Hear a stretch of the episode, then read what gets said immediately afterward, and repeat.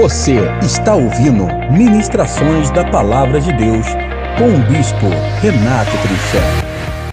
A primeira coisa que nós aprendemos é separar as naturezas. Não tem como se amadurecer ou se falar de amadurecimento que não seja em Cristo. Estamos batendo nisso aqui, sei lá, desde o início do ano, de uma forma muito veemente para que você possa entender algo que 90% da igreja não conhece. E por ir não conhecer o, a, a, o beabá da, da teologia, porque eles querem se aprimorar naquilo que é mais profundo sem saber o que é raso, né? Então é mais ou menos a pessoa querer dirigir um Fórmula 1 sem saber dirigir um Fusca, é impossível. Então nós precisamos entender alguns princípios elementares da nossa fé e, e do Evangelho, que é a nova natureza. A natureza que eu nasci com ela é a natureza adâmica, e essa natureza está condenada à morte. E eu tenho uma nova natureza que começou no batismo das águas, que começou um processo de regeneração, que pelo qual nós estamos sofrendo ainda essa mutação, sendo transformados de dia em dia, em glória em glória, por isso estamos aqui para nos aperfeiçoar. E esse aperfeiçoamento não pode ser no homem natural, no homem adâmico, mas sim no homem espiritual, no homem que nasceu de novo. Quem nasceu de novo aí, dão glória a Deus. Isso. Eita, que bênção. Glória a Deus, está avivado. Louvado seja o nome do Senhor. Então, é nesse homem que nós vamos ouvir Paulo, principalmente o apóstolo Paulo e tantas outras coisas, vamos navegar na Bíblia Sagrada de tanto e como eu falei, talvez não dê para ficar só no mês, é muita coisa, e nós vamos começar a entender esse desenvolvimento que não está na minha natureza, não está na maneira que meu pai me criou, não está na maneira que eu me encontro hoje, porque quando se fala de amadurecimento, na, na, principalmente na Bíblia, na igreja, não estamos, não quero tocar na sua vida pessoal, na sua vida, é, da sua filosofia de vida, da maneira que você vive ou que você, isso não importa. Na verdade, nós estamos falando de coisas espirituais, certo? E, e, o, e, o, problema é quando se fala de maturidade, na maioria das vezes assim, você não pode fazer isso, tem que fazer aquilo e tal, mas se o cara não nasceu de novo, ele nunca vai conseguir mudar. Há um, há um, há uma, havia uma neblina tão grande no raciocínio a respeito disso, principalmente da regeneração, né, que significa nascer de novo, que uma vez eu, eu recebi um irmão aqui que ele estava quatro anos fazendo aula de batismo. Quatro anos fazendo aula de batismo. Você imagina o que, que tem para falar de aula de batismo durante um domingo, já acho que já é o suficiente. E quatro anos que ele queria se batizar e não conseguia. Ele saiu da igreja que estava e veio para cá porque ele queria se nascer de novo. Mas o pastor disse para ele que ele não estava pronto.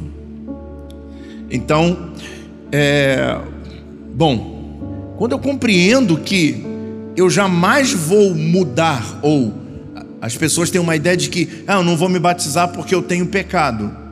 O batismo é justamente para que o teu pecado morra lá dentro.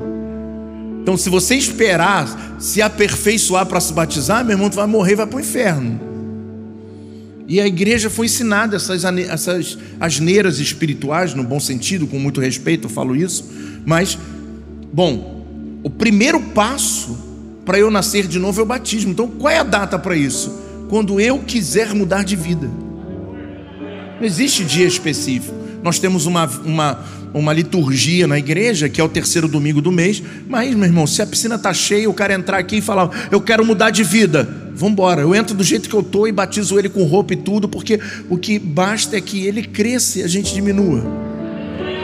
E naquele momento então que começa pelo batismo nas águas, que o apóstolo Paulo diz, eu queria colocar assim Romanos 6, por favor. Romanos 6:1. Que diremos então? Continuaremos pecando para que a graça aumente? Olha a pergunta dos Romanos, versículo 2. De maneira nenhuma. Nós, os que morremos para o pecado, como poderemos continuar vivendo nele? Versículo 3 ou vocês não sabem que todos nós que fomos batizados em Cristo, fomos batizados em Sua morte? Versículo 4. Portanto, fomos sepultados com Ele na morte pelo meio do batismo. Então, quando eu morro, quando eu desço, a minha natureza adâmica, pelo qual eu nasci, fruto da origem de Adão e Eva e do, do, do, do relacionamento do meu pai e da minha mãe, beleza, nasceu a gente, ok? A gente nasce debaixo de uma condenação. Essa natureza é pecaminosa. Aí olha o que diz, né? Fomos sepultados com ele na morte, na morte por meio do batismo. Então, quando eu desço nas águas, eu sepulto o velho homem. Assim como Cristo foi ressuscitado, assim como Cristo foi ressuscitado dos mortos mediante a glória do Pai, também nós vivamos uma vida nova. Tem vida nova na natureza adâmica, gente? Não, ok? Porque é nessa natureza adâmica que aqueles que conheceram o pecado, que conheceram o passado, foi isso tudo a tua natureza que levou você para prostituição, bebida, droga, seja lá o que muitos praticaram no passado, que isso não vale mais, já está no mar do esquecimento. Então a necessidade de eu ter uma nova vida, uma nova vida não é eu tomar um banho de piscina, isso seria legalismo, certo? Seria uma, uma forma de, de, de fazer uma lei sem sentido, religiosa. Então, eu ressuscito dentre os mortos. Então, versículo 5, vamos lá, vamos continuar. Se desta forma fomos unidos a Ele na semelhança da Sua morte, certamente seremos também na semelhança na Sua ressurreição. E ali, então, a garantia de que nós vamos entrar na glória eterna. Assim como ele ressuscitou, também vamos ressuscitar. Não com esse corpo, ok? Nunca mais. Esse corpinho aí, por mais que a gente tente cuidar dele, está difícil, ele vai ficar. Nós vamos ter um corpo glorificado, um corpo pronto, sem pecado para entrar no céu. Mas o nosso espírito já está livre, gente. Eu sou livre. Amém? E o meu espírito, se a minha nova natureza, que quando eu, eu é muito claro o versículo, a partir do momento, o, o capítulo 6, que eu morro e ressuscito, eu já sou uma nova criação. Mas essa nova criação, ela é um bebê na fé, vai começar a aprender os princípios da fé. E depois que sai do batismo, aí vai começar as coisas novas. Porque não tem como Deus se conectar com o ser humano na velha natureza na natureza adâmica, sim na nova natureza, na natureza espiritual, pelo qual nós nascemos da água e do espírito. Então, o batismo é o principal. E lembrando aqui, não sei se eu falei isso aqui na, na aula passada, mas na época de Jesus, não quero nem usar o Antigo Testamento, que ficaria um fundamento muito mais profundo, mas como nós estamos aqui, vamos permanecer aqui. É, na época de Jesus, no templo de Herodes, que foi a época de Cristo, que foi reconstruído por Herodes, o romano, eles tinham um tanque de baptismo, essa palavra original do grego, baptismo, que significa lugar de lavagem, de se lavar, não de lavagem, aí, entenderam, né? Então, de se purificar. Então, o que, que era feito? O cara, quando vinha da Judéia, vinha da Galiléia e vinha de, de próprio Jerusalém, ele, para entrar no templo, ele tinha que tomar um banho. Então, era um tanque bem grande, parecido com esse aqui. Que ele entrava, descia, tirava sua roupa, se banhava, se limpava, depois ele subia, se enxugava e botava uma nova veste. Só assim poderia entrar no templo. Então, como é forte isso, né? Assim, então, ele podia entrar. Então, essa, essa lavagem, essa, essa, essa lavada aqui, não, lavagem está errado esse nome no momento que ele se lavava, que ele se purificava, ele estava apto para entrar no, no, no átrio. Olha que coisa tremenda. E o que, que significa isso? Agora a nossa vida. Eu não posso mais entrar na presença de Deus com a natureza adâmica. E a minha natureza espiritual, ela precisa ser aperfeiçoada. Então, eu nasci de novo, um bebê na fé. A gente tem que ter um cuidado com os novos convertidos. Aí vamos, vamos ensinar ele o que é pecado, vamos cuidar deles. Eles vão ter dificuldades, eles vão, eles, eles vão falar assim: Poxa, eu pequei, eu vou para o inferno. Eles não vão, e aí nós vamos começar a ensinar eles os rudimentos, né? Os, as, as bases da fé e automaticamente ele começa a crescer, ele começa a amadurecer, ele começa a vir aos cultos, ele começa a sentir um amor pela igreja, olha que coisa linda. Ele começa a sentir um amor pelos irmãos, ele conhece pessoas, ele abre o coração dele para o relacionamento, né? Que não é todo mundo que faz isso. Ele abre para desenvolver socialmente, e aí ele começa então a, a, observar as coisas na igreja, ele fica encantado quando vê um obreiro com a, com a, com a sua com a sua roupa ministerial, e daqui a pouco ele vê a juventude se é novo, e uma senhora vê as mulheres de fé, e um homem vê os homens de fé, e ele começa então a querer se aproximar, e aí um crescimento, amadurecimento, maturidade é isso, é desenvolver o novo homem. Então, maturidade em Cristo. Vocês estão entendendo sim ou não? Sim ou não? Sim ou não? Então não toco mais nesse assunto aqui, tá? Para ficar bem fundamentado dentro de nós quando se fala de maturidade, eu jamais vou reunir um povo para falar para a gente amadurecer ou fazer aqueles cultos de doutrina que a gente ensina, ensina, ensina, o cara sai e faz tudo errado, porque eu estou ensinando a ele, ele é uma luta da carne contra o espírito. E a Bíblia diz que o homem natural não compreende as coisas espirituais. E o homem espiritual, ele também não vai conseguir entender uma atitude carnal, porque ele já está num outro patamar, já está num outro nível. Então, na medida que nós vamos crescendo em Cristo, aquelas coisas que abate um novo convertido, como, ai, estou magoado com fulano, isso é coisa de novo convertido. Existem pessoas 10 anos na igreja e não amadureceram na fé, e até hoje sai da igreja porque ficou magoado, porque o cara não falou com ele. Ele não conseguiu ainda entender que, da mesma forma que as pessoas podem errar com ele, ele também erra com um monte de gente e nós vamos perdendo a, a sensibilidade porque não amadurecemos. E o crente, quando não amadurece, ouça isso que eu vou te dizer, ele passa a ser um problema.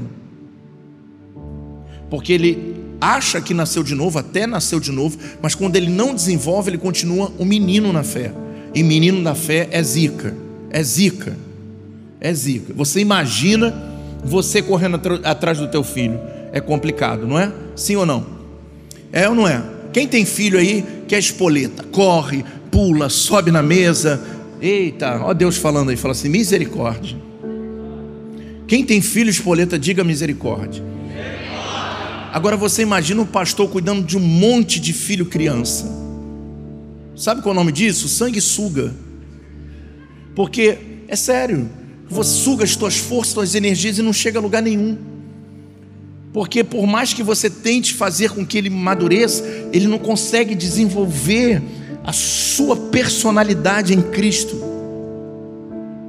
Aí você fica falando 50 vezes a mesma coisa para pessoas que eram para estar em outro nível, e isso só, só enxuga gelo. Por isso eu fiz esse mês da maturidade para ver se a gente levanta um pouquinho a, a nossa capacidade de, de envolvimento com Deus, de relacionamento com Deus que nós vamos ser melhores, nós vamos entender a fé, por um, sabe? Eu fico imaginando princípios elementares. Eu não quero entrar por essa área, eu quero manter o meu foco aqui na mensagem. Ok? Vamos lá então para o versículo 6. Pois sabemos que o nosso velho homem foi crucificado com ele. O que é o velho homem? Me ajuda, gente. O que é o velho homem? A natureza adâmica, sim? Então, o meu velho homem foi crucificado com ele. Gente, quando Jesus foi para a cruz do Calvário, por que, que Paulo faz essa afirmação? Quem sabe? Por quê? Porque o que, que existe no velho homem? O pecado. Então, quando Jesus está sendo crucificado, ele morreu pelos meus pecados. Então, o apóstolo Paulo está dizendo, sabendo que o nosso velho homem foi crucificado com ele. Agora pensa numa coisa: alguém crucificado consegue sair daquele lugar? Não. Não, uma vez que você desenvolve o seu homem espiritual, nunca mais você dá brecha para o teu homem natural agir. E aí você chega num nível que você, quando Satanás coloca os pratos, diz, não quero. Quando coloca, não quero, não vou cair nisso, não vou cair nisso, porque você desenvolveu você, o teu velho homem está crucificado, ele não pode mais sair. Se num certo momento o crente está na igreja, sei lá, cinco, seis anos, daqui a pouco ele cai para o mundo, significa que o homem antigo dele nunca foi crucificado, porque quando é crucificado ele não consegue mais sair de lá, ele está tá preso na cruz.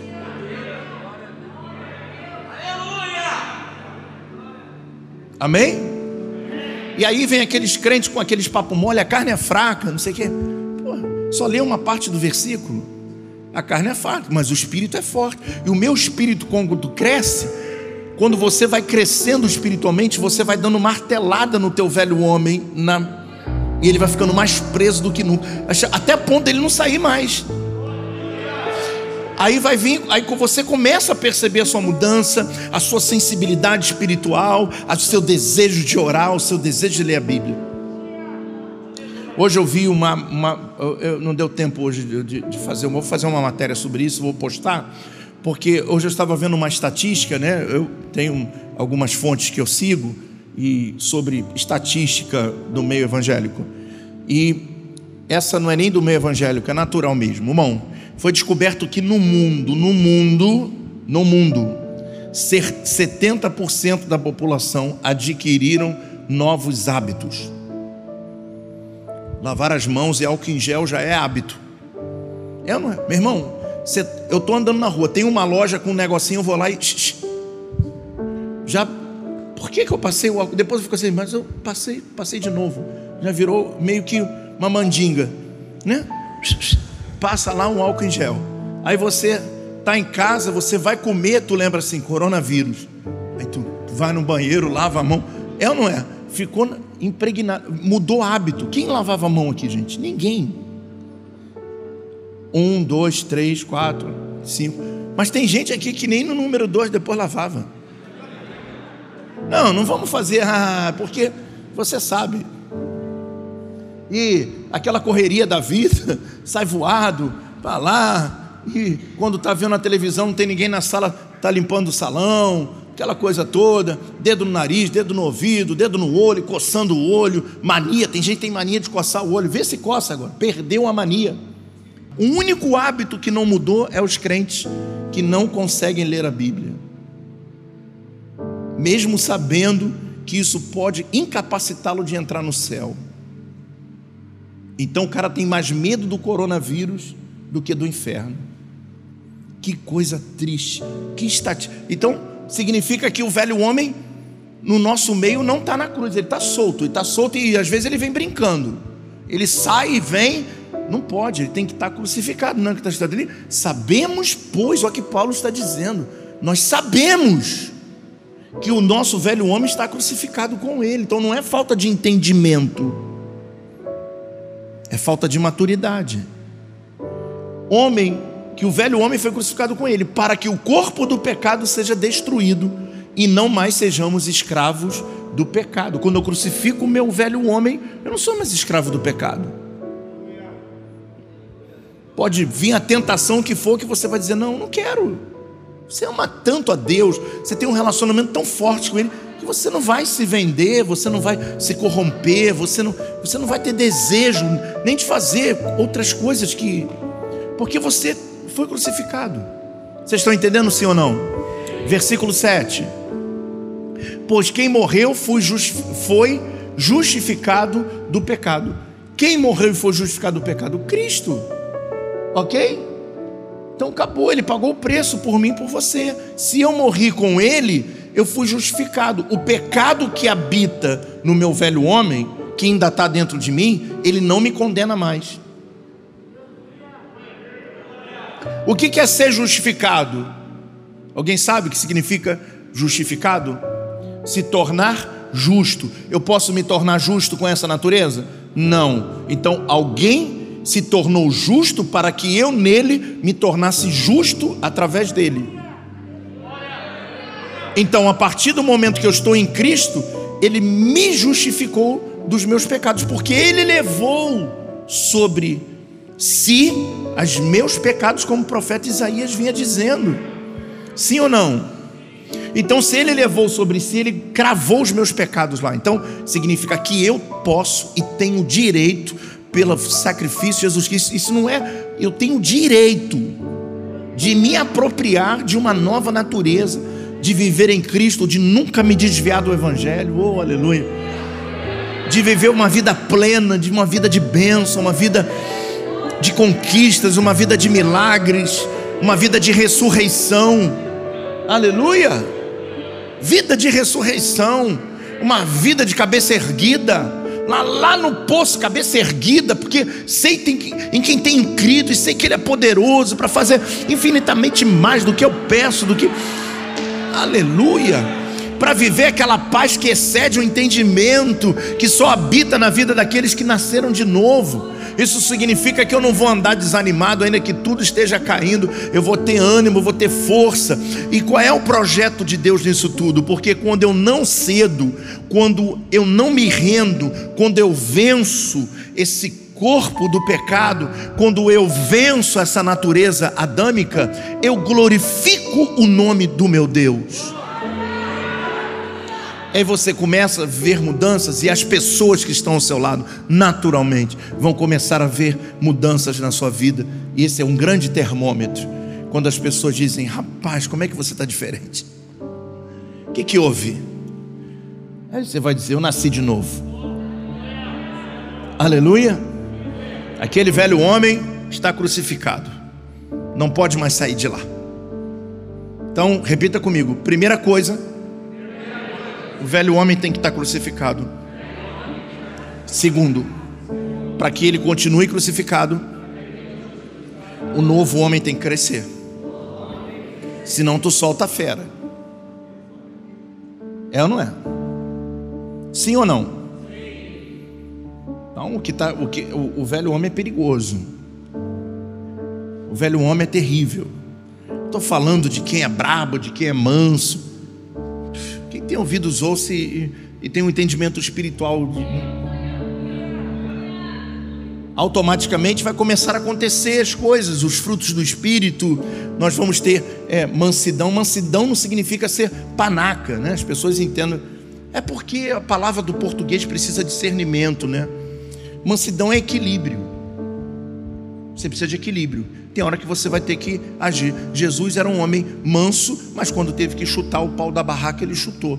Sem ira, sem nada, apenas um posicionamento. E aí, como é que tem um monte de gente que quer se ver? Ah, eu quero ser o mais manso da igreja.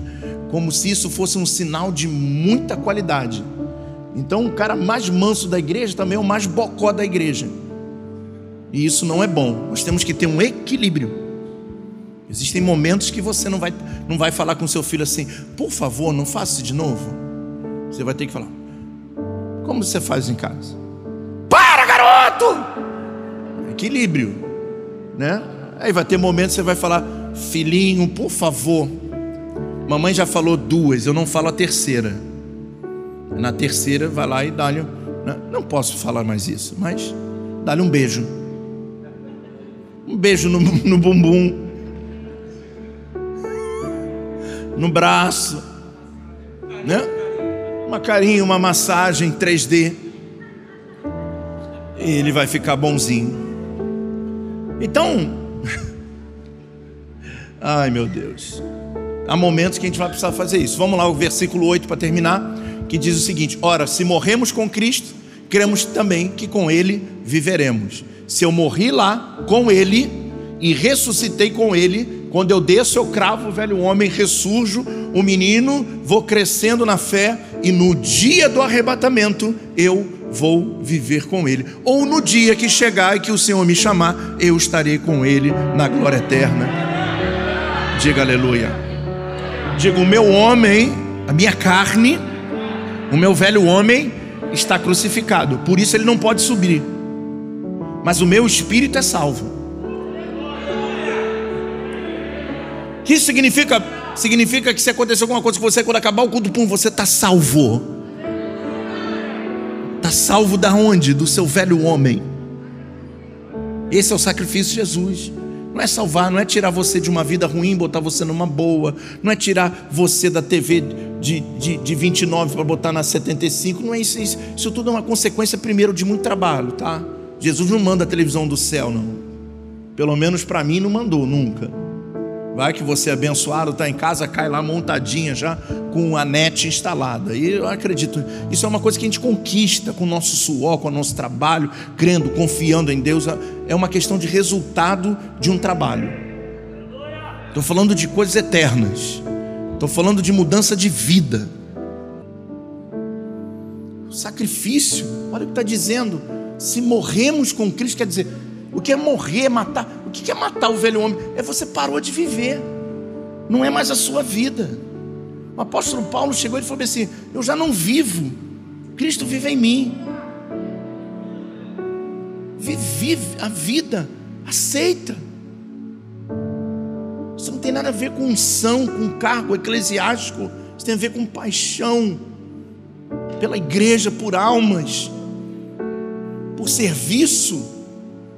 Não tem uma satisfação melhor na vida do que às vezes a gente deitar quatro horas da manhã, tendo que levantar às seis, cansado, morto, e dizer: Senhor, obrigado porque eu pude te servir hoje.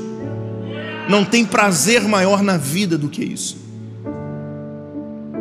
É só desculpa, desculpa, desculpa, pelo amor de Deus. Não dá para compreender. A minha mente a minha mente é, é, é outro patamar, não dá para descer mais, entendeu? O desprazer que as pessoas perderam, sabe por quê? Porque não são maduras, são meninos, apesar de serem homens, são meninos na fé.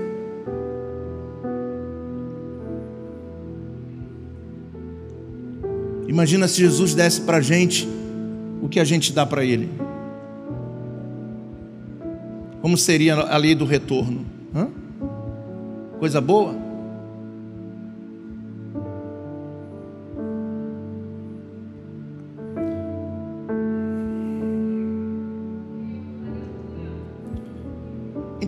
Repita comigo: ora, se eu morri com Cristo,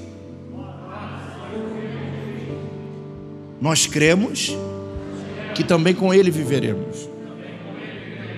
E outra coisa, eu tenho consciência, conheço as escrituras sagradas, estudo bastante, tento me aprimorar cada dia o melhor para poder dar o melhor para vocês, porque esse é o meu chamado.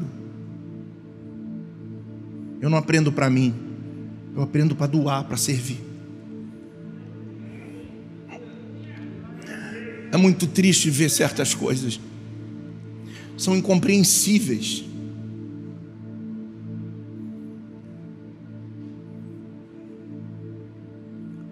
E uma coisa que interessante quando você lê ali, olha, cremos que também com Ele viveremos. Eu conheço a Bíblia ao ponto de entender que tudo que eu faço, eu não faço para ser salvo, porque eu sou salvo pela graça. Eu faço por gratidão a um Deus que me tirou de cima de um viaduto.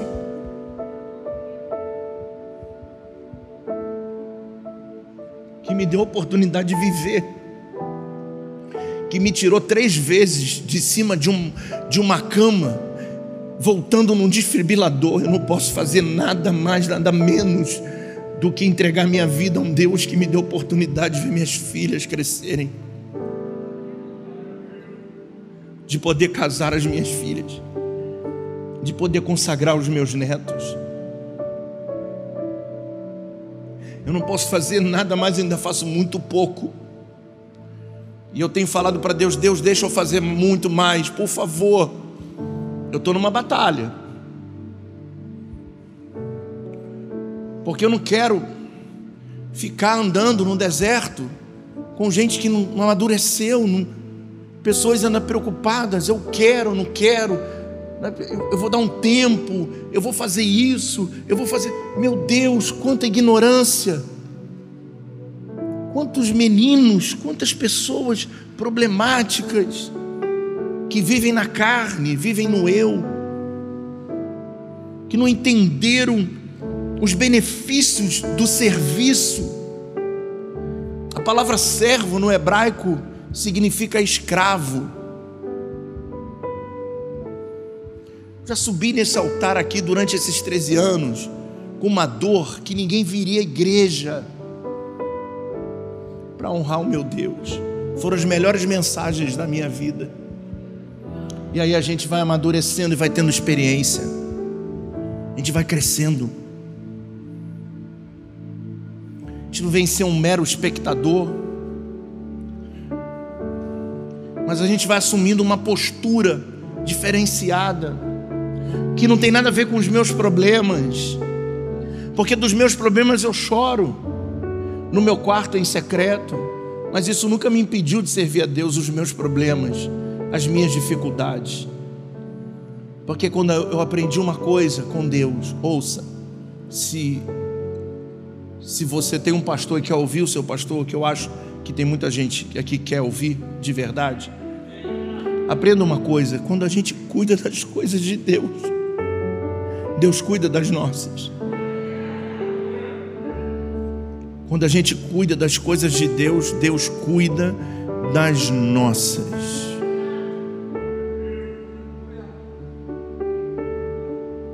Segunda Pedro, capítulo 1, capítulo 1, versículo 5. 1 Pedro. Aliás, 2 Pedro, desculpa. 2 Pedro 1,5, tá certinho, tá? Vamos lá. Por isso mesmo, empenhe-se para acrescentar à sua fé a virtude. Então, o que, que significa? Que eu tenho que me empenhar. Isso gera o que? Um trabalho, um sacrifício. Exige um tempo. Isso exige uma prioridade.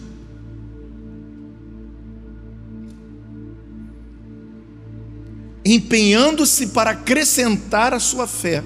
Então, eu preciso acrescentar a fé está onde? No velho homem? Sim ou não, gente? Está onde? No novo homem. E quando empenhando-se para acrescentar a sua fé, quer dizer, eu, para eu acrescentar, para eu crescer, para eu amadurecer, porque o amadurecimento vem pelo crescimento, não pela quantidade de vida ou de cabelo branco. Eu com 10 anos eu já tinha maturidade, muito mais, muito mais maturidade do que pessoas aqui com 40, 50, que ficam filosofando coisas absurdas. Coisas absurdas. Tem gente que é doida, que filosofa coisa, um monte de coisa. Ah, por que Deus? Por que Deus? Como, sabe? O conhecimento, eu preciso me empenhar para acrescentar a minha fé. Então eu tenho que abrir a mente, eu tenho que desejar isso, eu tenho que empenhar, eu tenho que gastar tempo com a minha fé. Gente, a gente precisa gastar tempo para crescer. A gente tem que ter prioridade. Mas, bicho, eu trabalho 24 horas, beleza. Não sei o que dizer para você. Porque nós temos que empenhar para acrescentar nossa fé o quê? A virtude. O que é virtude? Ninguém sabe o que é virtude. Atributos, adjetivos, virtudes. Homem de Deus, mulher de Deus, homem temente ao Senhor, maduro, sábio, tomou a decisão certa confia em Deus, espera o momento certo. Virtude. A virtude, o conhecimento. Vamos lá. Ao conhecimento, o domínio próprio. Está falando do crescimento do novo homem. Ao domínio próprio, a perseverança. Deixa eu falar sobre o domínio próprio, porque quando se fala de domínio próprio, infelizmente a igreja leva sempre ao lado do cara que é estourado e não tem domínio próprio. A Bíblia não fala sobre isso. Vou te trazer uma realidade do que é domínio próprio. Domínio próprio é quando você tem um domínio e diz assim: agora eu vou estudar a Bíblia. E aí você vai ser. Não tem nada a ver com temperamento. Infelizmente, quando se fala em domínio próprio, sempre, sempre ouvi isso. A gente aprendeu muita coisa errada.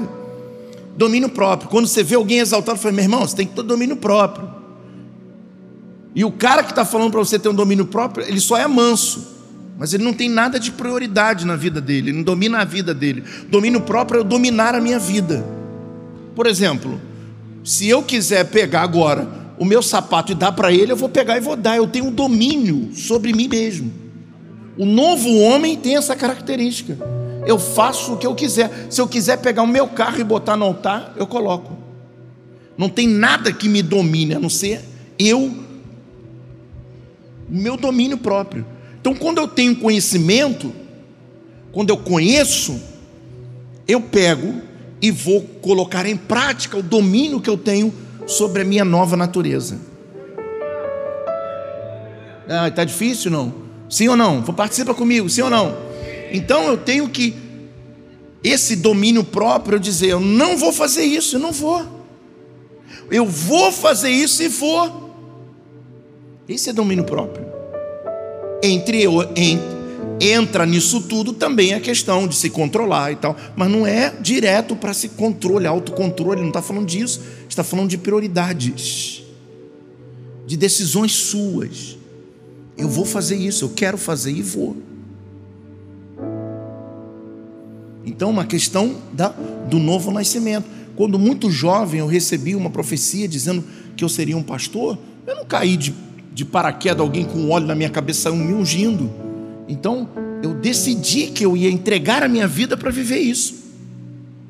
Tudo que eu sou hoje, isso foi projetado, isso não aconteceu. Não foi uma coisa que, ah, eu não queria. Não, é uma coisa que eu queria, porque a Bíblia diz que aquele que almeja o episcopado, excelente obra almeja, que seja marido de uma mulher só, que governe bem a sua casa. Todos esses atributos eu tinha. Lembra dos atributos? Os atributos geram o conhecimento, e o conhecimento, o domínio próprio. E o domínio próprio, a perseverança. Olha que coisa linda. Então, se eu me empenho, como Pedro está dizendo, a desenvolver a minha nova natureza, eu vou ter virtudes, das virtudes, os conhecimentos, dos conhecimentos, o domínio próprio, e do domínio próprio, a perseverança. Aí a pessoa diz assim: às vezes está sentado num culto, eu estou levando você a se conhecer nesses cultos. Às vezes a pessoa está aí no culto está assim: Poxa, eu não consigo perseverar. Senhor, me ajuda. Não é uma oração que vai tirar você disso. É uma ação. Poxa, eu não consigo manter a perseverança. Eu não consigo manter porque você não se empenha para isso. A perseverança é uma questão de empenho. Eu não vou abrir mão agora. não vou. Você pode estar, tá, você pode estar tá moído, irmão. Você pode por dentro estar um bagaço da laranja, as tuas emoções em, em, na flor da pele. Você pode estar pensando em acabar com a sua vida. Você pode estar pensando que não tem mais nada para você, mas você, eu vou perseverar. Eu, eu, eu, vou domingo de novo.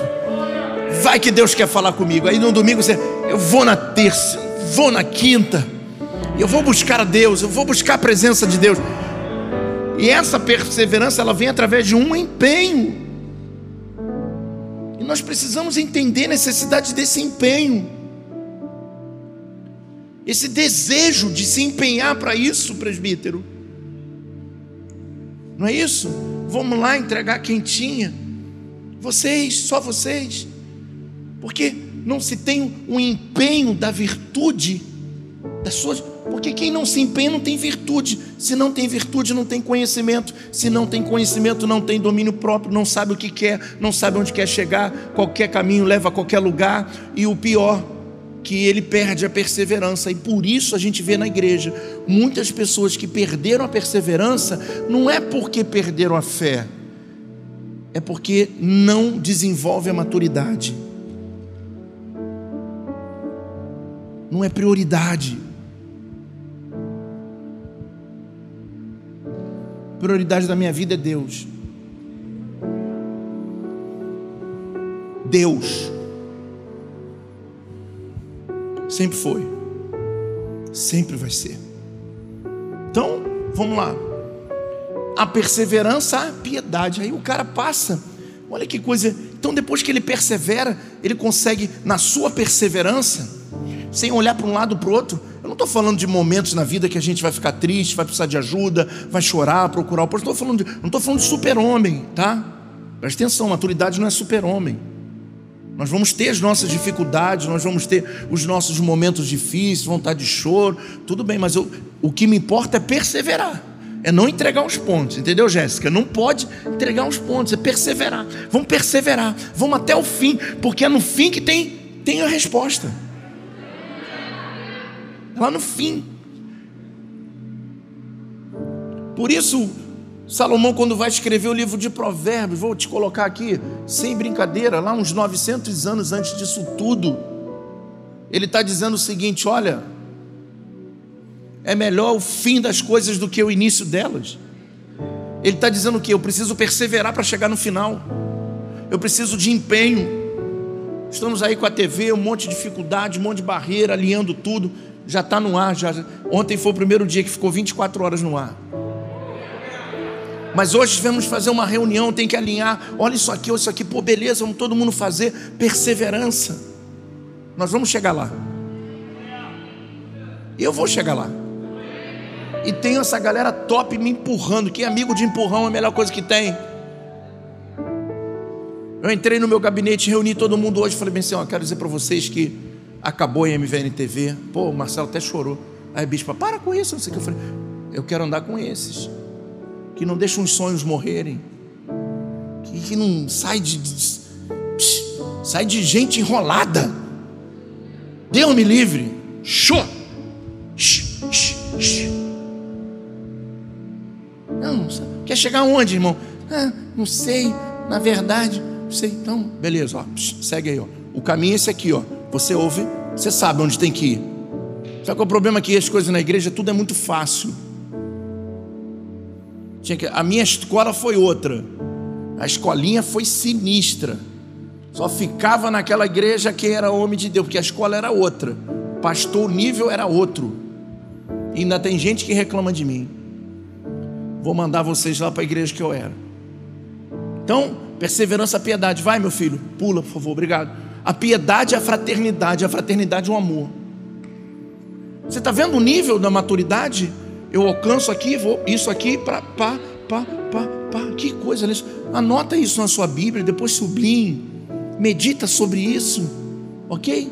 E peça a Deus que você viva todos esses atributos todas essas virtudes estejam em você. Próximo, oito.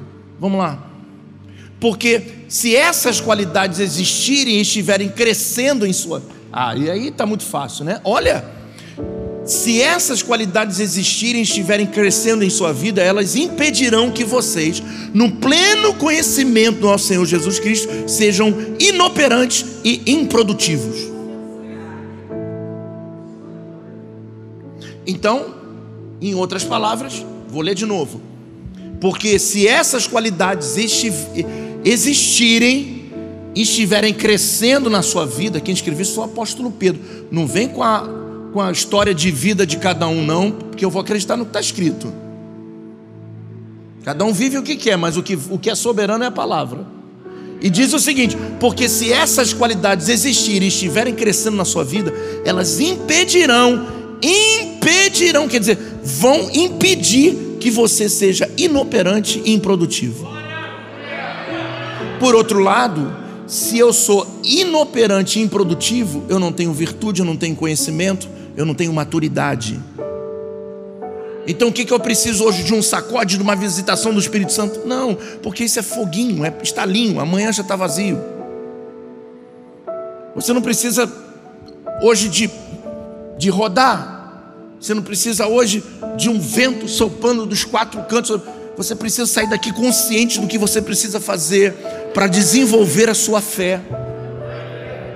Continuar. Bicho, como é que eu faço isso? Eu vou falar no final. Estão entendendo sim ou não? Versículo 9. Todavia, se alguém não as tem, está cego.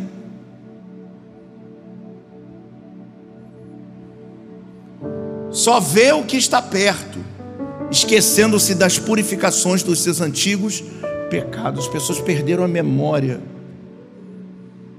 Olha como é que está aqui, está cego. Aí eu te pergunto: como é que você vai fazer alguém que enxerga e está cego enxergar de novo? Essa função eu já desisti. Quem vai fazer isso é o Espírito Santo a partir de hoje.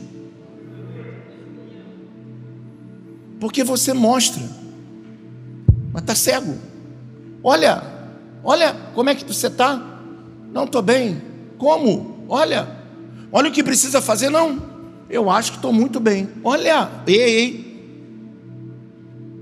E, e o apóstolo está dizendo: está cego, só vê o que está perto. Não consegue ter uma perspectiva de futuro, de crescimento. Olha, olha, irmãos, para para pensar, por que Deus quer que você cresça espiritualmente? Você já perguntou isso? Por que, que, que Deus quer que você cresça espiritualmente? Porque tem um monte de gente esperando por crentes maduros para ajudar o, os meninos na fé a crescer. Deus vai colocar pessoas no seu caminho desorientadas você vai falar assim para ela: calma, não é assim. Olha, a gente aprende, vamos devagar. Deus vai usar você como uma flecha para acertar o alvo. Você vai ser aquele equilíbrio na sua família. Você vai ser aquele que vai trazer a paz. Eita, meu Deus. Você vai ser aquele que vai ver aquela situação além, não agora. Você vai conseguir ver lá na frente. Você vai ver o, o, Satanás se levantando aqui, mas você já vai ver lá na frente a tua vitória. Amém? Produtivo, frutífero. Olha o, olha o ano de florescer e frutificar, nego, olha aquilo ali e não consegue enxergar o quanto que profundidade tem isso. Porque o meu momento agora é o seu momento. Não existe momento que dure para sempre. Mas se você ficar olhando perto, o cego não consegue enxergar, ele vê o que está perto e ele esquece de todo o sacrifício que foi feito por Jesus para perdoar os seus pecados. Versículo 10. Portanto, irmãos, empense ainda mais. Aí, aí, aí pegou pesado. Então, o que está dizendo ali? Para aqueles que dizem assim, mas eu já estou nesse nível, então vamos lá. Portanto, irmãos, empense ainda mais. Não tem um amém da igreja, ninguém quer crescer, né? Hã? Quem quer crescer aí? Quem quer crescer? Quem quer mudar de vida? Quem quer estar pertinho de Deus? Quem quer levantar a mão assim de manhã cedinho e sentir Deus de uma forma, meu Deus? Então vamos lá, é para você, irmão. Estamos fundamentando, doutrinando a igreja. Então, portanto, irmãos, empenhe-se ainda mais para consolidar o chamado e a eleição de vocês, pois se agirem dessa forma, jamais tropeçarão. Olha o que ele está dizendo. Eu preciso me empenhar ainda mais, certo? Para consolidar o meu chamado de eleito, de separado por Deus, para viver uma vida de alta performance isso não tem nada a ver com diploma, não tem nada a ver com posição social, isso não tem nada a ver com o que você tem para comer hoje ou o que não tem para comer. Isso tem a ver com a sua vida com Deus. Sabe aquelas igrejas que tem aquela irmãzinha mais pobrezinha, que são as mais sábias da igreja, que elas não estão preocupadas com o altar, com o púlpito, não estão preocupadas com nada a não ser servir a Deus, são aquelas que oram, são aquelas que alcançaram isso alcançaram a maturidade de um ponto de se empenhar mais para consolidar o chamado, porque dessa forma não vão tropeçar. O que significa? Que o meu homem crucificado nunca mais vai sair da cruz. E aí eu não vou pecar, eu não vou tropeçar, eu não vou perder. É triste de você ver crentes, às vezes, que construíram a sua vida dez anos na igreja e de repente, por um qualquer outro motivo, não importa qual foi, eles se desviam, irmão, meu Deus. E ainda vê, a gente, ao invés de buscar novos crentes que estão perdidos no mundo, temos que ir atrás desses que se perderam no caminho, tropeçaram. Por quê? Porque quando você cresce, chega um momento que você para de crescer. Se você parar de crescer, babou. Vai tudo por água abaixo. Tudo que se constrói, diaconiza, leva muitos anos mas para se derrubar leva minutos, segundos. Rafa, aquela torre do, do, do World Trade Center, ah, não lembro mais, muito tempo. Levou anos, sei lá, cinco anos, seis anos, para ser construída. Você quanto dinheiro, quanto trabalho, quanta gente trabalhando, quantos arquitetos, engenheiros, quanto, quanto concreto foi bombeado naquele lugar, os projetos, os sonhos das pessoas. Naquele dia estavam todos trabalhando, sonhando, vivendo. Vamos, você talvez nunca tenha pensado nisso, mas vamos dizer que foi o primeiro dia de alguém, Marcelo, talvez entrando lá e dizendo: Cara, onde eu estou trabalhando? No World Trade Center, no maior centro empresarial do mundo. Em meia hora caiu tudo e eu preciso crescer para que eu não tropece, para que eu não caia, para que eu não seja envergonhado. Que às vezes o mundo olha E os crentes, quando se é uma coisa tão endemoniada que quando o cara se desvia da igreja, ele quer fazer um monte de coisa errada, ele quer beber, ele quer fumar, ele quer, ele quer, ele quer se prostituir, e as pessoas de fora estão vendo aquilo e ficam assim: mas como é que pode? Esse cara era um presbítero da igreja, meu Deus, esse era um pastor, mas esse cara caiu com a secretária. Meu Deus, a irmã da igreja, o pastor da igreja, e nós ficamos chocados. Não fique chocados com isso. São aqueles que chegaram num ponto que já se tornaram semideuses e eles não sentem mais necessidade de crescer. E quando chega nesse ponto, eles caem. Porque Deus não divide a glória dele com ninguém. A glória nunca será do homem, sempre dele. Versículo 11: Que culto, que noite. Versículo 11: E assim vocês estarão ricamente providos. Esse aí a gente tem que repetir, vamos lá. E assim, nós estaremos ricamente providos quando entrarmos no reino eterno de nosso Senhor e Salvador Jesus Cristo. Então repita comigo, eu preciso amadurecer para entrar no reino de Deus. Nós estamos construindo. Essa semana a missionária Rosane perdeu a irmã dela. E eu estava conversando com ela no zap e eu falei assim para ela: ela, ela já alcançou aquilo que a gente vai continuar ainda lutando. Ela não morreu, o céu venceu. Morreu dormindo. Que, que, que especial é isso? Não existe morte melhor, morte é morte, né? Mas dormindo. Parece aquela coisa assim que Deus vai lá e, minha filha, vamos, sem sofrimento, sem dor. E agora a gente está aqui lutando, nos empenhando ainda mais. Então eu quero que você repita comigo: de tudo que eu faço, nunca se nunca posso. Ai, desculpa. Repita comigo: eu nunca posso me sentir satisfeito com tudo que eu faço. Eu tenho que sempre quando chegar num estágio, me empenhar mais para chegar no outro estágio. Quando chegar nesse estágio, eu vou me empenhar mais para chegar no outro estágio e assim até a volta do nosso Senhor e Salvador Jesus Cristo. Eu quero isso. Quantos querem comigo? Eu estou falando com os salvos, com os remidos. Eu estou falando com a... Você tem noção da minha responsabilidade? Você você é propriedade exclusiva de Deus. Olha a minha responsabilidade. Eu tenho uma responsabilidade com você maior do que qualquer outra de ensinar você o caminho da vida eterna. E convocar você nessa noite e dizer: vamos amadurecer, vamos crescer, vamos desenvolver a nossa fé, vamos buscar mais a Deus, vamos consagrar nossa vida, vamos servir mais a Ele, vamos amar mais a obra dEle porque não tem nada a ver com a igreja ou comigo, tem a ver com Ele. Tudo com Ele, para Ele, por meio dEle, todas as coisas foram feitas. Diga aleluia. Diga glória a Deus. Quantos estão entendendo, digam amém. Então vamos crescer. Agora eu quero terminar com um texto que eu li, que parece que não tem muito a ver.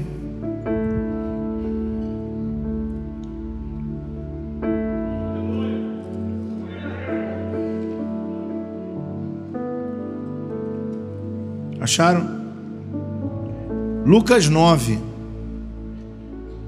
Então, para não ficar aí, joga no telão, estou gostando desse negócio. Só não, se você não trouxer a Bíblia, aí eu paro. Porque o meu medo de usar telão assim, é que o povo já não usa a Bíblia. Já um monte de gente não usa a Bíblia. Agora está todo mundo com celular. Cara, não é substituir você trazer sua Bíblia para a igreja. Tudo bem, bispo. Pô, mas você está moderno. Qualquer dia a gente vai estar tá no culto assim, ó, abrindo a tela e escrevendo a mensagem. Tudo bem, mas não é lá ainda. E quando estiver lá, eu já não estou mais aqui, que eu não quero participar disso não. então, Lucas 9, não é o versículo primeiro. Pega uma caneta e quando eu falar o primeiro versículo, anota para você não errar mais. Versículo 18. 9, 18. Certa vez Jesus estava orando em particular e com eles estavam os seus discípulos, e então lhe perguntou: Quem as multidões dizem que eu sou? Vai, passa, por favor. 19. Eles responderam: Alguns dizem que és João Batista, outros Elias, e ainda outros que tu és um dos profetas do passado que ressuscitou. Isso aí é um mistério aí. Próximo. Aí não, é isso mesmo. E o que vocês dizem? perguntou. Quem vocês dizem que eu sou? Pedro respondeu: O Cristo de Deus. Olha como é que essa versão é profunda, né? Repita comigo: a palavra Cristo significa ungido. Agora substitui ali. O que, que ele disse? Hã?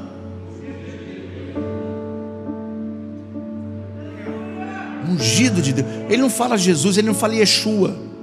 Ele não fala Messias, ele fala ungido de Deus.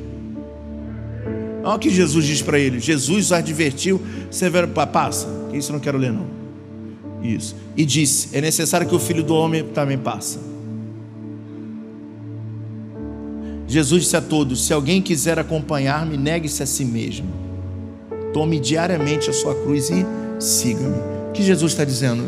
Quem quiser vir após mim, cresça, madureça. Agora, Jesus falou isso em um contexto. Vamos lá.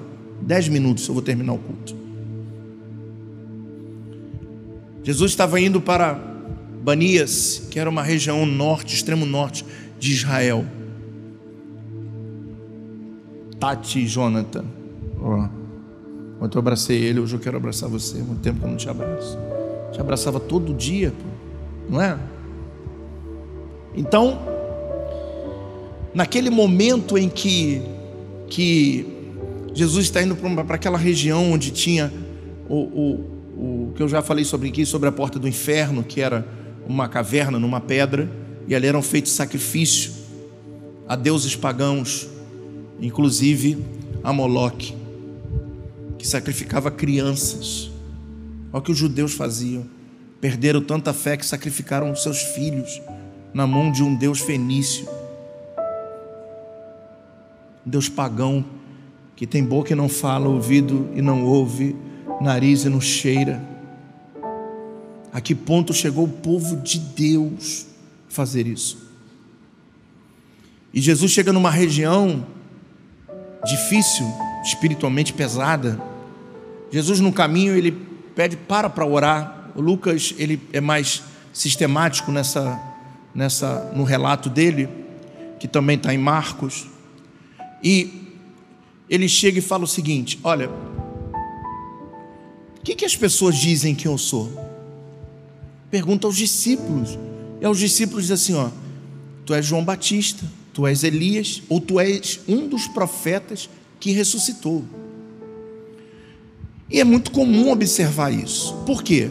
Porque Jesus vivia no meio de multidão. Jesus curava, Jesus libertava, Jesus salvava. Aquela multidão inteira seguia Jesus por um propósito. Então, aqueles que pelo qual via Jesus é, é, é ministrando uma palavra, como o, o que estava, um exemplo, lá no, no, no Monte da Bem-aventurança, ouvindo Jesus dando um sermão sobre as bem-aventuranças, eles olhavam e diziam assim: Esse é o João Batista, porque João Batista era a voz que pregava no deserto. Então eles faziam uma simulação daquilo que eles imaginavam de uma pessoa que tivesse a ver. Aqueles que viam Jesus curar, libertar, pô, esse é Elias. Por quê? Elias foi aquele profeta que viveu de sobrenatural, que o fogo caiu do céu. Estão entendendo? Então eles pegam e comparam Jesus a alguém que tivesse uma identificação maior, segundo a visão deles. Então, para muitas pessoas, Jesus, o que servia de Jesus para ele não era nem os milagres, mas sim ouvir a sabedoria do Mestre, os, os sermões que teve da montanha, cinco horas de discurso, loucura. E eles, esse é João Batista. João Batista era aquele que pregava mansamente a voz que clamava no deserto.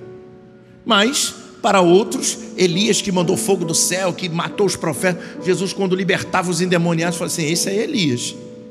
Quer dizer, eles têm as características de Elias. Então, olha que coisa forte. para, para essas pessoas, Jesus tinha característica de João Batista, tinha característica de Elias e também dos profetas do Antigo Testamento. O que isso significa, bispo? Que isso prova que ele era o Messias. Mesmo as pessoas dizendo distorcidamente, individualmente, quem ele era. Mas quando junta os profetas, quando junta João Batista, que introduz o ministério dele, que profundo isso. E quando diz que é Elias, está dizendo que ele é ungido de Deus, que ele tem poder para quebrar as fortalezas do inferno. Outros estão divino. O problema é que eles não tinham uma visão completa de Jesus, apenas parcial.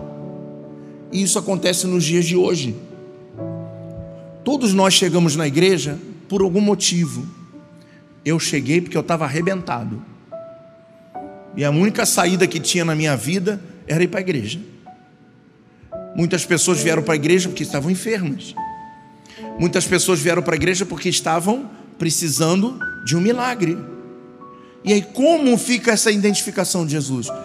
Ah, Jesus na minha vida foi aquele que me curou, e só aquele que curou. Ou Jesus para outros é aquele que me libertou, aquele que me tirou o vício do cigarro, da macumba, não sei o que. Esse é Jesus. Aí pergunta para Pedro. Jesus olha agora aquilo que as pessoas diziam. Então as pessoas que diziam algum atributo que Jesus tinha, mas de uma forma individual. Não era errado ver aquilo, mas eles não conseguiam ter uma visão completa de quem era Jesus. E aí e pergunta assim: e vocês? Aí Pedro diz assim: Tu és ungido. Tu és ungido de Deus.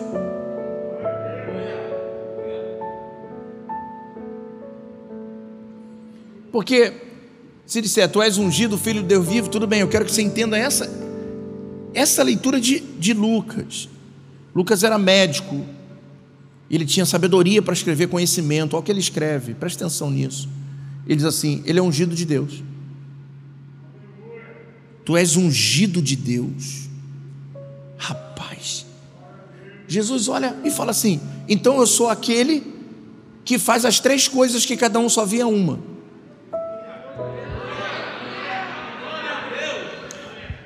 Pedro está mostrando a plenitude de quem Jesus é.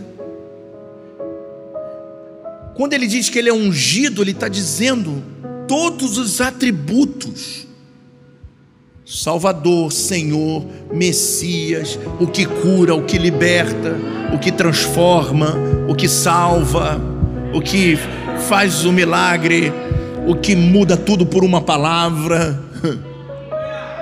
Então Pedro, ele tinha a dimensão de quem era Jesus. Então Pedro andando com Jesus, presta atenção, quando eles vão para Banias, Jesus leva eles até lá, depois Jesus volta e depois vai para o deserto. Eles já estavam quase três anos andando com Jesus, gente.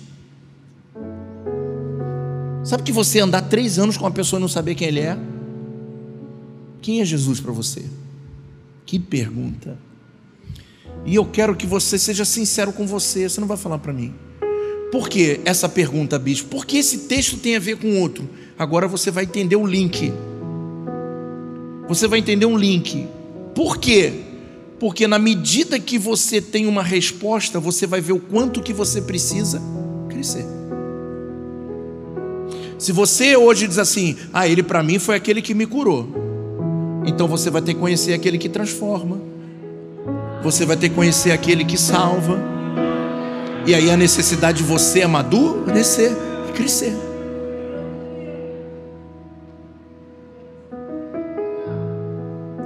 Mas quando a gente alcança a maturidade, a gente diz: Ele é um ungido de Deus, Ele pode tudo.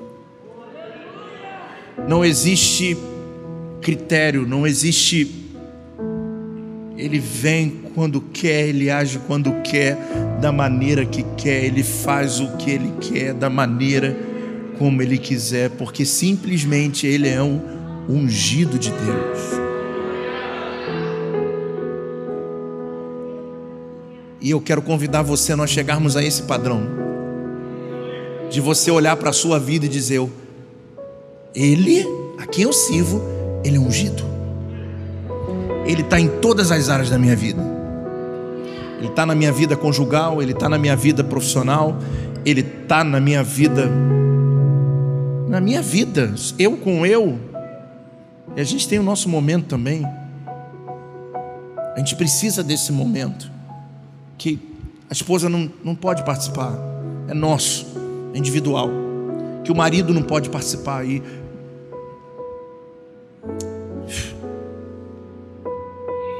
A gente, pessoal, e você vai, e você vai sentir ele, e você vai saber que ele cuida, porque você vai ver o provedor. Você vai começar a entender que porque ele é ungido, você vai viver pela fé, e quando você vive pela fé, você vai começar a ter experiências daquele que enquanto você está correndo, correndo, correndo atrás, se você confiar nele, você já era para estar tá vendo outras coisas muito maravilhosas, mas enquanto você corre atrás, você não chamou ele. E você não vai alcançar o que você quer indo sozinho. Quantos querem crescer comigo? Eu quero crescer. Eu quero crescer. Quero, eu quero conhecer Ele, eu quero conhecer ungido, ungido de Deus, que tira o pecado do mundo, que tira o pecado da minha vida, daquele que. Você, você parou para pensar que quando Jesus salvou você,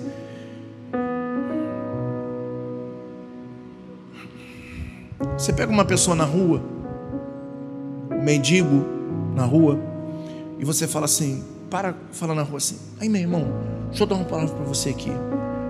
Você quer levantar agora e mudar de vida? Aí o cara escangalhado da vida, morrendo, morando na rua, há anos, longe de família, de tudo. Você vai levantar, eu vou te dar um banho. Você vai para minha casa, meu irmão, mora num casarão. Vou te dar um quarto, você vai ter net, videogame. Meu irmão, tu vai deitar hoje no, numa numa uma cama que tu vai ficar assim, que cama é essa? mas você vai deixar tudo que você tem aí. Mas eu tenho uma mochila aqui, tem. Você vai deixar tudo que você tem. A condição é essa. Deixa tudo que você tem aí. E vamos comigo. Foi isso que Jesus fez com a gente. Pegou a gente arrebentado, irmão. Olha quem você é hoje, se não fosse Ele, você não seria nada. Ele investiu na gente. Ele fez a gente acreditar em nós de novo. Ele fez você vencer os seus traumas. Ele fez você acreditar que nele tudo é possível. Porque em Lucas 1,37 diz que para Deus não haverá impossíveis em todas as suas promessas. Então, Ele fez você acreditar no novo amanhã, Ele fez você acreditar que poderá haver um bom futuro para você. Tudo que você fizer é pouco. Deixa a tua mochila para trás, deixa as coisas que você aprendeu atrás, porque infelizmente pessoas criaram o seu evangelho, criaram a sua metodologia, se liberta disso. São religiosos. Os doutores que não conhecem nada. A diferença hoje dos doutores da lei para os doutores de Cristo é que na época de Cristo eles conheciam. E hoje os doutores são aqueles que não conhecem nada e criam as suas ideologias de servir a Deus, de fazer com Deus. É uma coisa, a vida é sua. Deus só me usa para falar para você: levanta, vamos seguir, vamos crescer. Se um dia, ouça o profeta, se um dia você chegar diante do, do grande Senhor e ele fala assim: Você não viu o meu servo? E você, ah, mas eu estava cheio de coisa, eu sou, eu sou cheio, eu sou estranho, eu sou estranho, tem muita coisa ainda aqui. Por favor, se retira da minha presença. É sério, gente. É sério. É muito sério. Acima de tudo que eu possa conquistar nessa vida, eu quero a vida eterna. Esse é o meu alvo. A vida eterna. Vamos ser mais humildes. Vamos deixar os orgulhos de lado. As, com todo respeito e amor por você, todo respeito, mas eu preciso usar uma palavra para você entender, as meninices de lado, as meninices espirituais, eu, eu não consigo ler a Bíblia, ah, eu não consigo, você não consegue porque você não prioriza, porque você não se empenha, eu não consigo orar porque você não tem nada para falar, aí a pergunta que você vai levar para casa, a resposta que você vai levar para casa hoje é: quem é Jesus para você? Aquele que vai multiplicar o teu negócio? Ou aquele que vai estar com você no seu negócio? Quem é Jesus? Eu vou transferir a pergunta dele para vocês. E outra coisa, se alguém quiser me acompanhar, sacrifício. Abandona abandona as mochilinhas de manias, de, de ego e segue, porque o que está diante de nós é muito maior. Muito maior. Vamos viver uma vida de milagres. Vamos sentir Deus em todos os momentos da nossa vida, no momento difícil. Nós vamos ter direção, nós vamos ter. Ele vai nos guiar, porque Ele é o caminho. Ele vai nos levar à atitude certa, Ele vai nos falar: não faça isso, você não vai fazer. Espere, você espera, e vai, vai, você vai. Gente, eu quero viver essa qualidade de vida. Aleluia. E se você quer, diga amém, diga graças a Deus. Olha para o irmão que está do seu lado, diga: meu irmão, vamos crescer, vamos amadurecer, vamos colocar ele no trono no trono da nossa vida. O preço é alto. O preço é muito alto. Mas não tire a coroa dele. Não toque nela. Não pegue nela. Deixa na cabeça dele. Vamos pagar o preço que tiver. A gente paga preço para tudo na vida. A gente paga mais preço pelos nossos erros. Quanta gente pagando preço pelos seus erros, a vida toda pagando preço porque tomou atitude errada, fez a escolha errada. Vamos pagar preço para que Ele reine, para que Ele cresça, para que eu diminua. Curve a sua cabeça, eu quero orar por você, meu irmão. Minha ovelha Há uma coisa que eu quero que você, de bom para a sua vida, que eu quero ver minhas ovelhas crescerem. Eu quero ver minhas ovelhas amadurecerem na fé. Eu quero ver vocês em outro patamar. Eu quero ver vocês seguir regozijando no Senhor. Chega de perder, não. Olha para a sua vida, olha para trás e a gente vai ver quantas coisas aconteceram. Quanto tempo a gente perdeu, meu Deus. Que a gente teimou com Deus, brigou com Deus. Quantas vezes Deus nos usou, pessoas, falou conosco. A gente, a gente teima porque a gente, a gente cria a nossa metodologia de vida. Senhor, eu quero nessa noite te pedir perdão, Senhor pedir perdão a Ti, meu Deus. Nós precisamos nos arrepender das escolhas erradas que fizemos na vida, porque não tivemos maturidade, não tivemos conhecimento de quem é o Senhor de verdade. E pode ser que aqui nessa noite tenham pessoas até carregando um sentimento, pensando em desistir. Meu Deus, como podem pensar em desistir? De um Deus que nunca desiste de nós de um Deus, como é que nós vamos desistir do Senhor? Se amanhã o dia já começa, o Senhor já diz: Levanta, eu estou contigo. O único que nos ama de verdade. O único que nos ama de verdade. O único que se preocupa conosco de verdade. Nós podemos desistir de muitas coisas na vida, menos do Senhor. Mas nos dê maturidade, nos dê o um entendimento, saiamos daqui hoje refletindo sobre essa mensagem, a profundidade daquilo que foi ministrado, entendendo, Senhor, que é necessário que eu cresça, meu Deus. É necessário que eu desenvolva o meu novo homem, senão o meu velho homem vai sempre me derrubar, vai brincar com a minha vida, vai brincar com os meus sonhos. O velho homem não vai deixar eu viver a plenitude das tuas promessas. Mas que o Senhor nos ajude nessa noite, que o Senhor fortaleça, que o Senhor venha nos permitir a viver aquilo que Pedro escreve, Senhor. Que venhamos a nos empenhar mais com as coisas que são do alto, que venhamos nos empenhar mais com, com a nossa vida diante do altar do Senhor, que venhamos honrar o nosso chamado, a unção que está sobre a nossa cabeça, Senhor.